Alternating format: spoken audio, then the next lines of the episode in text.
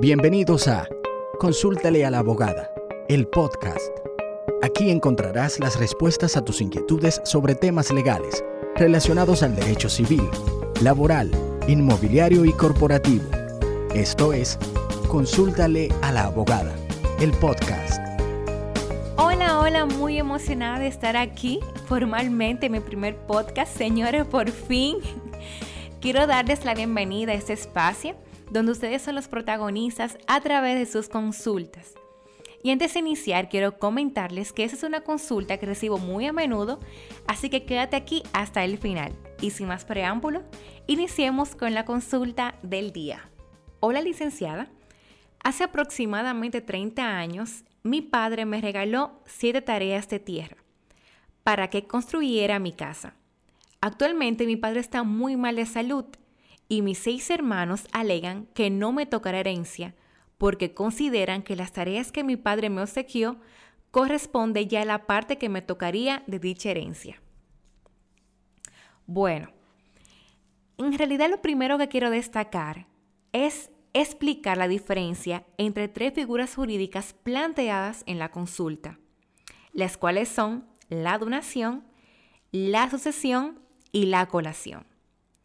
Cuando hablamos de donación, que se da cuando el padre regala en vida esa porción de terreno equivalente en este caso a las siete tareas a su hijo, el Código Civil de la República Dominicana en su artículo 894 establece que la donación entre vivos es un acto por el cual una persona llamada donante, que en este caso es el padre, se desprende actual e irrevocablemente de la cosa donada a favor del donatario, que en este caso es su hijo. Este acto se hace con el total consentimiento de ambas partes, tanto el donante como el donatario deben actuar a voluntad, uno con deseo de entregar y el otro receptivo a la entrega. Contrario a este, ojo, la donación no tendría validez. Al momento de realizar esa donación entre vivos, deben observarse algunas reglas. En virtud de que este acto es solemne, siendo la primera de esas reglas la dispuesta en el artículo 931 de nuestro Código Civil Dominicano, el cual establece que toda donación debe hacerse mediante un acto notarial, debiendo estar en el protocolo del notario. Otro término jurídico mencionado en la consulta es la sucesión, la cual es la transferencia de los bienes dejados por una persona fallecida a una o varias personas que se encuentran con vida, regulada por la ley con el fin de manejar la transmisión de los bienes dejados por el fallecido a los herederos establecidos legalmente. Por último, vemos aquí la colación. Y es que cuando se abre la sucesión, ya anteriormente explicado, los herederos que se presenten con el interés de recibir los bienes que le corresponden por dicha sucesión deberán, en caso de haber sido beneficiados por una donación por parte del difunto, hacer la devolución de los mismos para que pase nuevamente a la masa sucesoral.